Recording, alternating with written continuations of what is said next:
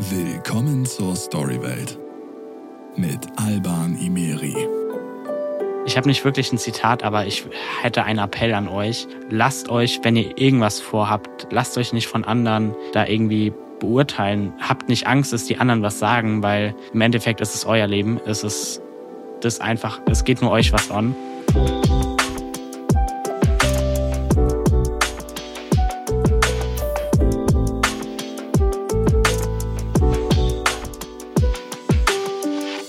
Herzlich willkommen zu einer neuen Folge Storywelt. Ich bin euer Host Alban. Ich möchte mit einer Frage in diese Folge starten und zwar, wisst ihr noch, was ihr mit 13 Jahren gemacht habt? Wahrscheinlich Dinge, die 13-Jährige ebenso tun.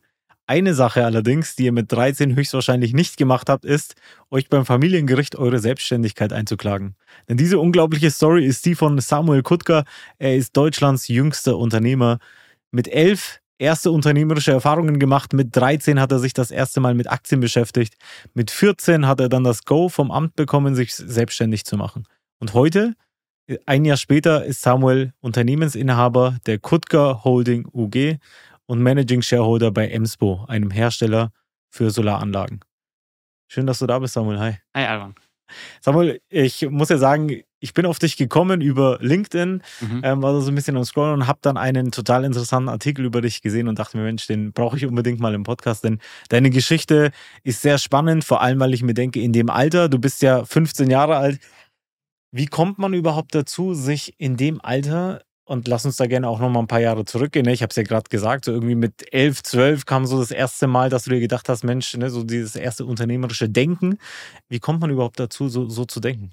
Naja, ich würde sagen, ähm, es ist etwas speziell, aber bei mir war es einfach früh schon so, dass ich dachte, ähm, ich finde total interessant, was ich da immer in den Nachrichten sehe. Ich finde total interessant, was ich da ähm, generell im Fernsehen sehe über Unternehmer. Und ich will das irgendwie auch selber machen. Ich will selber was auf die Beine stellen.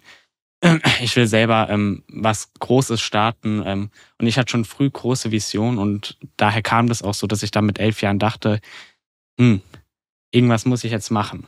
Es ähm, fing eigentlich schon früher an, indem ich ähm, Flohmarkt vor meiner Haustür veranstaltet habe. Also ich habe immer ähm, so kleine Ideen umgesetzt früh und ähm, habe damit versucht, so ein bisschen mein Taschengeld aufzubessern ähm, und wollte mich eigentlich nur ähm, beweisen und neue, naja, Fähigkeiten dazulernen. Mhm.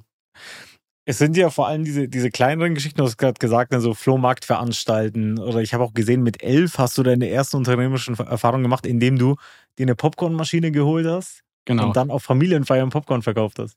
Ja, also ich habe mir äh, zu Weihnachten von meiner Tante ähm, eine Popcornmaschine gewünscht. Ähm, die hat sie mir dann auch letztendlich geschenkt. Das war so eine, naja, bisschen, also viel größer als ich damals. Ich glaube, die war 1,70 groß. Ähm, und dann stand halt im Prinzip so ein kleiner Mann dahinter und hat auf ähm, Geburtstagsfeiern ähm, von Freunden, von Bekannten, von der Familie ähm, oder auch bei Weihnachten hat er Popcorn verkauft. Und ähm, das ging dann immer weiter, so dass ich mir irgendwann dann eine Zuckerwattmaschine kaufen konnte von dem Geld. Ähm, habe dann schon früh gelernt, wie funktioniert so eine leichte Buchhaltung. Habe mir immer ähm, einen Ordner angelegt, wo ich alles Mögliche notiert habe, wo ich mir die Zahlen aufgeschrieben habe, wann sind welche Aufträge. Und das ging halt dann so weit, dass ähm, ich dann mit Anfang zwölf ähm, dann sagen konnte, ja, das gefällt mir, das macht mir Spaß. Ähm, und hatte halt immer mehr Aufträge. Das lief dann ähm, irgendwann nicht mehr so gut, weil ich einfach mit der Schule keine Zeit mehr hatte, ähm, konnte mich nicht mehr so richtig darum kümmern. Und dann habe das erstmal, dann habe ich das halt erstmal ruhen lassen. Mhm, ja. Mega. Hast du dann auch das Geschäftsfeld erweitert mit Zuckerwatte, dann kann man ja so sagen.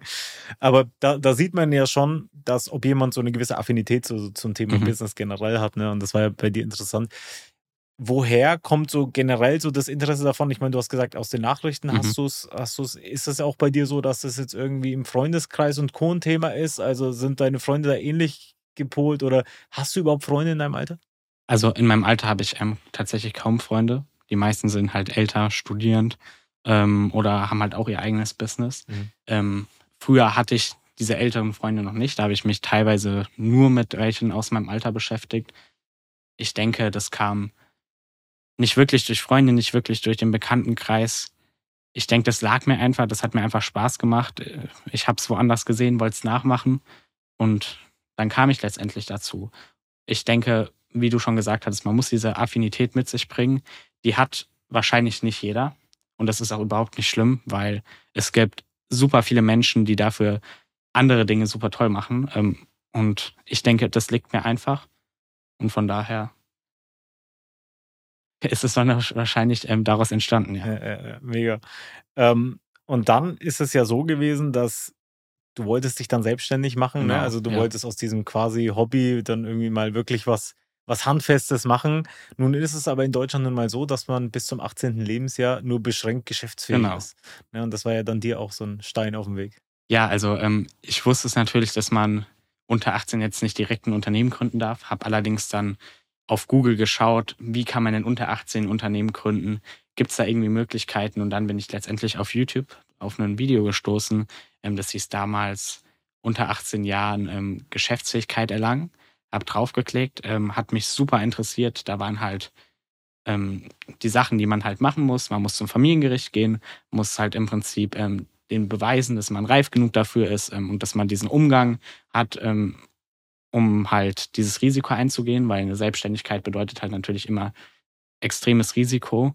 Und bei Kindern ist es so, dass die meistens noch nicht ähm, so bereit sind dafür und deswegen wird halt extra geprüft, wie das denn ist, ähm, ob die Person denn die Reife besitzt, finde ich auch super gut, weil so einfach Menschen aussortiert werden. Das ist ja nicht schlecht für die Menschen, sondern ist eher gut, weil so einfach, weil die so einfach geschützt werden. Weil es, wie gesagt, ein Riesenrisiko mit sich bringt. Ja klar, ich denke mir, das ist ja, ja nicht, der, der, Grund ist ja da nicht, um irgendwie Leuten Steine in den Weg zu legen, genau. sondern die zu schützen. Wie schaut so ein Prozess dann aus? Also was wird dann da was gefragt? Ist das mhm. so interviewmäßig oder wie, wie ist das dann? Also ähm, lustigerweise ist es so, dass man erstmal einen Brief an das Familiengericht sendet, in dem man, also das ist ein typisches ähm, Formular, stures Formular, das man hinsendet, wo drin steht, ich möchte die Geschäftsfähigkeit unter 18 Jahren laut Paragraph so und so. Ähm, sobald man das da hingesendet hat, wartet man halt ewig auf eine Antwort. Ähm, wenn die dann allerdings irgendwann kommt, ist es halt so, dass die dann noch Dokumente anfordern. Wenn man schlau macht, schickt man die schon direkt ähm, beim ersten Brief mit. Das kann ich Zuhörern, die ähm, möglicherweise das gleiche Interesse haben, mitgeben. Schickt einfach alles direkt hin. Ähm, man braucht ein Zeugnis, wollen die haben von den letzten, ich glaube, fünf Jahren. Dann ähm, wollen die noch ein Schreiben von der Lehrerin oder dem Lehrer, das, also ob die schulischen Leistungen dadurch beeinträchtigt werden können, ob der Lehrer denkt, dass das ein Stein im Weg dann ist. Ähm, von den Eltern braucht man noch was Unterschriebenes und ich glaube tatsächlich, das war's. Ich kann mich jetzt an nichts mehr erinnern, ist schon ein Jahr her. Allerdings wird man danach dann ähm, meistens zu einem Gespräch eingeladen. Bei mir war das immer vom Brief her so ein Hin und Her. Ich habe angefangen, das mit 13 einzuklagen, nenne ich es mal. Ähm, da ging es allerdings noch nicht. Ähm, Im Nachhinein denke ich, dass es wegen der Strafbarkeit erst ab 14 ging. Ähm, mit 14 habe ich es dann, also ich glaube sogar relativ pünktlich zu meinem 14. Geburtstag, habe ich es dann nochmal probiert, habe es nochmal hingesendet. Ähm, dann kam ich, dann bekam ich so nach drei Wochen eine Antwort. Das lief dann immer so stockend. Ähm, letztendlich habe ich das dann aber letztes Jahr im April, habe ich meine ähm, Geschäftssicherheit erteilt bekommen. Genau, ähm, und das halt dann mit einem Gespräch noch beim Vormundschaftsgericht, beim Amtsgericht, wo dann der derjenige dort nochmal geschaut hat, wie sieht dein Businessplan aus, was hast du vor und ob er es einem überhaupt zutraut. Ja, ja. Jetzt kann ich mir vorstellen, ich meine, du hast ja gerade schon ganz, ganz viele Themen angesprochen. Also einerseits das Thema Eltern, aber auch vor allem so das Thema Lehrer. Das ist, stelle ich mir auch als ziemlich spannend vor in der Kombination Schule und Selbstständigkeit in dem Alter. Ne, weil ich meine, wir kennen das Schulsystem ja. Ich weiß jetzt nicht, wie du dazu stehst, aber ich kenne so die, die, die generelle Meinung, die man so dazu hat, ne, dass Schüler jetzt nicht unbedingt bestens darauf vorbereitet werden, irgendwann mal unternehmerisch tätig zu werden. Mhm. Ne? Also viele sagen ja auch so irgendwie in der Schule wird der perfekte Mitarbeiter irgendwie geformt. Ne? Aber so, so dieses selbe, dieses unternehmerische Denken kriegt man da nicht unbedingt mit. Was sagen deine Lehrer dazu, äh, zu dem ganzen Fall? Also meine Lehrer sind generell teilweise dafür, teilweise dagegen. Da möchte ich nicht unbedingt drauf eingehen, mhm. ähm, aber es ist einfach so, dass viele Lehrer sagen, super cool, was du da machst. Ähm, die unterstützen es auch. Und dann gibt es halt natürlich auch Lehrer, die, denen man anmerkt, dass die es jetzt ähm, nicht super gut finden und ähm, naja, dass die halt einfach noch, ich sag mal, in einer anderen Welt leben. Ähm, ich würde mal sagen, es ist bei vielen Köpfen generell noch nicht so angekommen, dass auch jüngere Menschen ähm, was machen können. Und genau dafür stehe ich halt genau. Ähm, das möchte ich auch zeigen, dass auch bei je, egal welch, bei welchem Alter man ist, man auch was erreichen kann. Was macht das mit dir, wenn du merkst, ähm, wenn irgendwie Lehrer, ich meine, wird jetzt wahrscheinlich eher so unterschwellig sein, dass man irgendwie das Gefühl hat, so die, die, die finden das jetzt nicht so gut.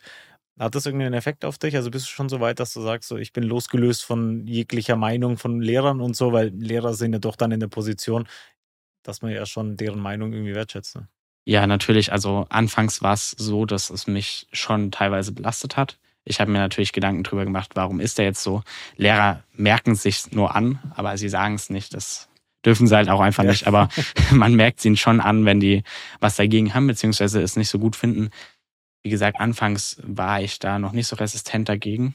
Ähm, mittlerweile bin ich es aber, weil ich mir denke, ähm, dass ich der Einzige bin, der halt sich damit auskennt. Ähm, also von den zwei Personen, der ähm, daran Interesse hat und ähm, auch das Ganze macht. Und ich weiß, dass ich der, den Weg, den, den ich gehe, dass der gut ist und für mich persönlich gut ist. Und von daher lasse ich mir da auch von meinen Lehrern nicht mehr wirklich was sagen.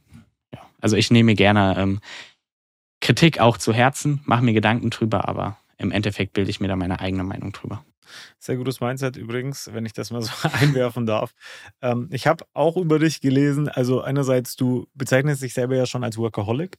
So ein bisschen, ich denke mir, dass man das anders auch schwierig alles unter einen Hut bekommt, weil irgendwie Schule, dann hast du ja Familie, ich habe gehört, du bist großer ja. Eintracht Frankfurt-Fan auch noch. Ganz genau. Äh, und dann, dann das Business. Äh, wie, wie schaut jetzt so deine Woche aus? Wie viele Stunden ist da Arbeit? Und ganz grob jetzt, na klar, kann man jetzt nicht genau sagen.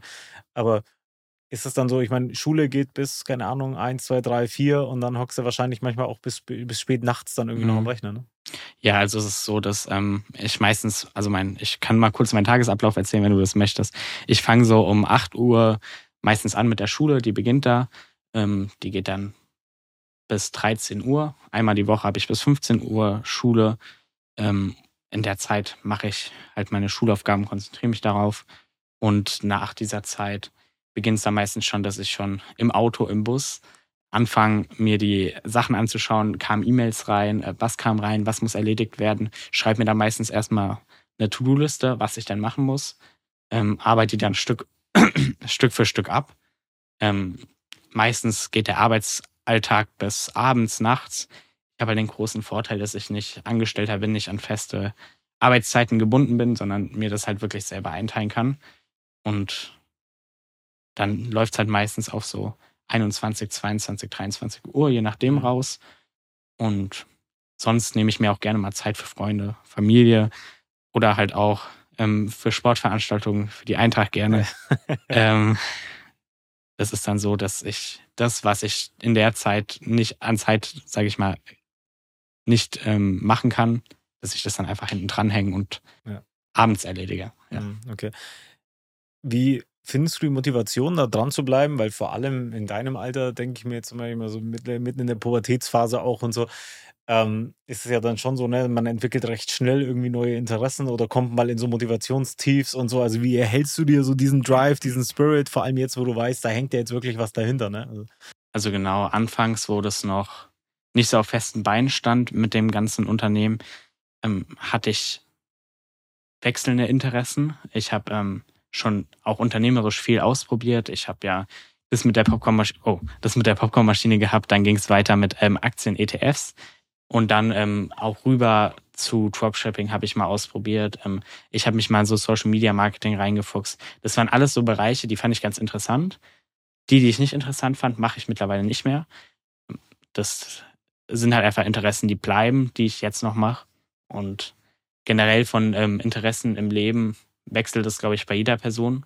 Also ja. das, was man vor zehn Jahren macht, kann nicht jeder behaupten, dass man es immer noch macht. Viele Sachen verliert man, viele Sachen behält man. Und genauso war es halt einfach auch bei mir. Hm.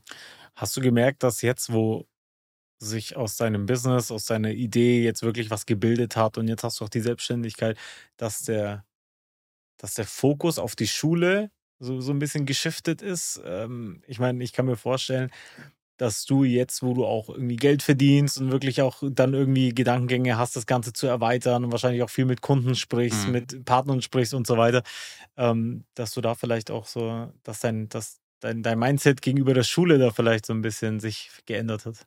Ja, also es war so, dass ich vor einem Jahr auf jeden Fall noch der festen Überzeugung war, dass ich noch ein Studium machen will. Das Ganze schwankt gerade bei mir so ein bisschen. Ich ähm, habe mir halt als Idee gesetzt, dass ich auf jeden Fall mein Abi mache. Das steht schon mal fest. Und dann nach dem Abi oder einem Jahr bevor ich zu Ende bin mit dem Abi, schaue, wie sieht denn die Situation gerade aus und je nachdem dann entscheide, ob ich noch ähm, das Studium angehe oder eher nicht. Weil ich muss mich halt für eine Sache irgendwann entscheiden weil alles super zeitintensiv ist. Und von daher muss ich dann irgendwann auch schauen, welchen Weg ich gehe. Hm. Hast du das Gefühl, und das ist jetzt eine, eher eine persönliche Frage, jetzt weniger Business, dass du vielleicht auch mal irgendwie auf die Bremse treten solltest, so ein bisschen so Kindheit genießen, Sachen nachholen. Ich weiß nicht, ich denke mir so, die, die Kids in deinem Alter sonst so, die hängen halt irgendwie auf Spielplätzen rum oder machen sonst was auf irgendwelchen Veranstaltungen und du hockst dann irgendwie, keine Ahnung, wahrscheinlich auch mal am Wochenende bis abends da am Rechner. Hast du manchmal so das Gefühl, du verpasst irgendwas in dieser Zeit, dass du irgendwie später bereuen könntest? Also tatsächlich bekomme ich das sehr oft gesagt, genieß doch mal deine Jugend, ja, ähm, mach doch mal das, mach doch mal das.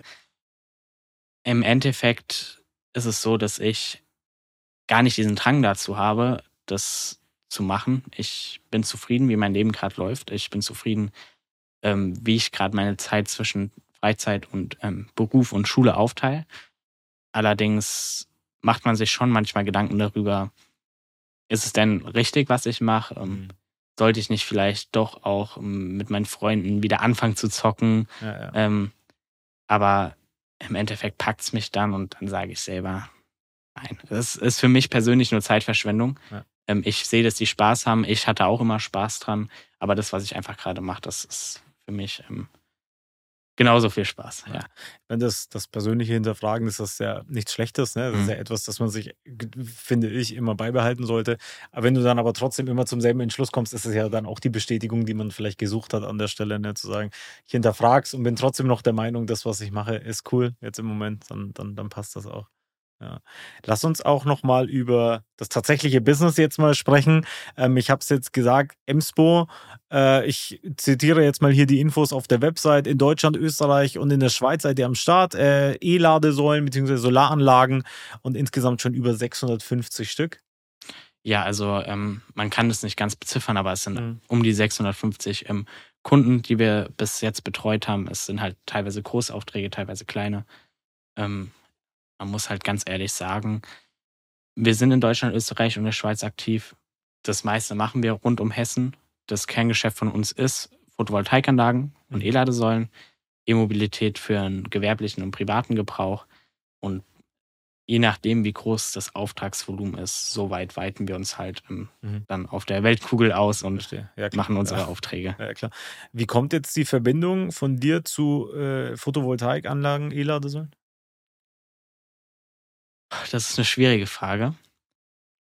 Ich überlege mir tatsächlich auch immer oft, wie ich darauf gekommen bin. Ich bin ja auch politisch aktiv ähm, und ich fand einfach so diese Energiewende super interessant und habe mich damit immer mehr beschäftigt, ähm, habe gesehen, man kann einerseits was Gutes damit tun, wenn man so etwas macht und auf der anderen Seite kann man auch damit Geld verdienen.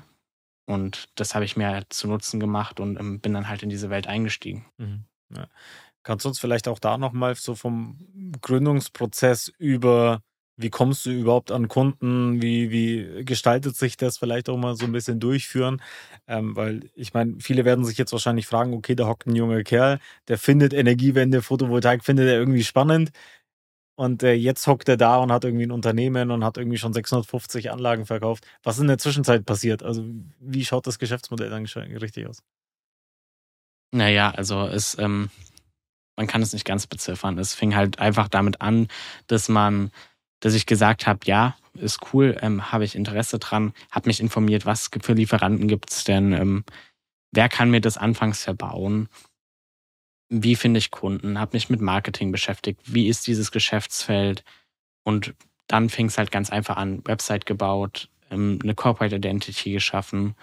Und dann ging es halt dazu über, dass man dann irgendwann ins operative Geschäft umging, Kunden gesucht hat und ähm, Vertrieb gemacht hat. Und ja, dann ging es halt im Prinzip bis zu dem Punkt jetzt. Bei dir die besondere Konstellation ist noch, du bist jetzt offiziell Managing Shareholder, steht bei LinkedIn, äh, mit deiner eigenen Holding. Ja, genau. Also die Unternehmensstruktur ist so aufgebaut, dass ganz oben die Mutterfirma ist. Das ist die Kutka Holding. Die beschäftigt sich halt mit Investment, ähm, Beteiligung und Gründung.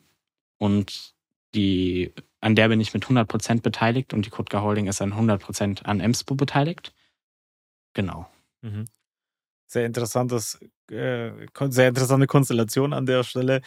Ähm, nimm uns da mal mit auch so ein bisschen, wie so deine Zukunft geplant ist. Ne? Also jetzt hast du gesagt, jetzt haben wir die 650 jetzt schon ein paar Mal in den Raum geworfen, auch so ja. irgendwie drei Länder, Deutschland, Österreich, Schweiz.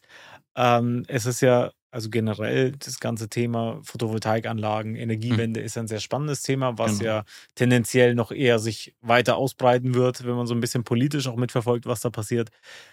Wie gehst du jetzt ran? Welche Pläne bzw. welche Ziele setzt du dir jetzt für die, für die nächsten Jahre? Also ich habe mir versucht in den letzten vier, fünf Monaten jedes Mal ein Ziel zu setzen. Ähm, aber das ist gar nicht so einfach, weil mhm. der Markt, der ändert sich täglich. Täglich gibt es von der Regierung neue, neue Informationen beispielsweise. Ähm, wollen jetzt doch nicht mehr auf die E-Mobilität umsteigen, sondern eher auf E-Fuels oder Wasserstoff. Also da gibt es der, der Markt, der ist generell so schwankend, dass man sich dann nicht wirklich Ziele setzen kann. Ich denke aber, dass die Photovoltaikbranche immer weiter ausgeweitet wird, dass es in den nächsten fünf, sechs Jahren eine super Zukunftsperspektive hat.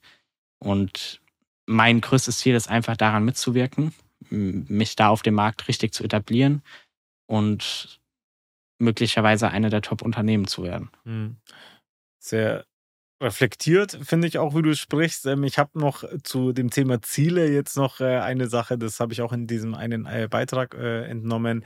Nämlich hast du gesagt, du möchtest generell, also du hast zwei Ziele. Das mhm. eine Ziel ist, du möchtest etwas bewegen. Genau. Das zweite Ziel ist, du möchtest finanziell frei sein und dann stand da noch mit dabei, wenn es geht, irgendwie so in den nächsten paar Jahren schon irgendwie in dieses Stadium kommen. Lass uns erstmal über das erste sprechen, etwas bewegen wollen. Wie, wie definierst du ich etwas bewegen wollen? Also etwas bewegen wollen muss nicht unbedingt ein großer Schritt sein, finde ich.